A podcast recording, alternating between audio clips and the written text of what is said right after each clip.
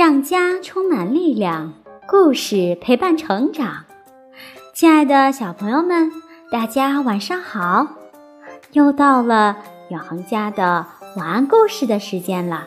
我依然是喜欢你们的燕子老师。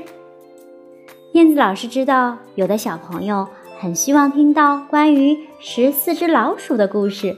那今天，燕子老师就为大家送上《十四只老鼠去春游》，我们一起来听吧。十四只老鼠去春游。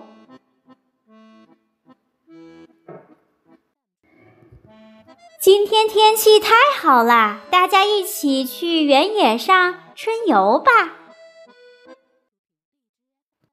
带上饭团，带上水壶，春游真开心呀！哎哎，老师，你的小手跑到哪里去啦？春天阳光好灿烂呀！长尾山雀的小宝宝出生了，听。小鸟在啾啾啾的叫呢，子琪探出胖乎乎的小脸蛋，雨蛙也醒了，呱呱呱，春天来到啦！老九发现了紫罗兰花，还有海棠花、百合花、鼻龙胆，森林里百花盛开。好啦，到原野啦！这里好辽阔啊，一眼都望不到尽头呢。哎，老五、老八，你们在看什么呢？来来来，我们在原野上赛跑吧！春天的风，春天的气息，真舒服呀。呆头呆脑的蛤蟆还没有睡醒呢，呱呱。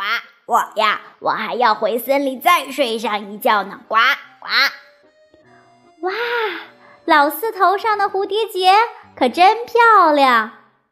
咦，这是什么呀？是青蛙的卵吗？是刚才那只癞蛤蟆的小宝宝吗？老大吹起了笛子，嘟嘟嘟，大。家排成了一排，走在长满笔头菜的小路上，哒哒哒，嗖！青蛙跳过了小溪，嗖嗖！老二和老五也紧跟着跳了过去。看，老八还有哦哦，老六也准备，扑通！哎呀，小伞兵，你们飘啊飘，飘到哪里去呀？是不是要把蒲公英的种子撒到蓝天上呀？哦，他们看见了蒲公英的种子。哦，子饿了，坐在蒲公英的原野上吃饭，真好吃。老五喝了一口凉水。吃完饭，大家在原野上做起了游戏。哇，今天真是一个好天气呀！好啦，亲爱的小宝贝们，今天的故事就到这里了，晚安。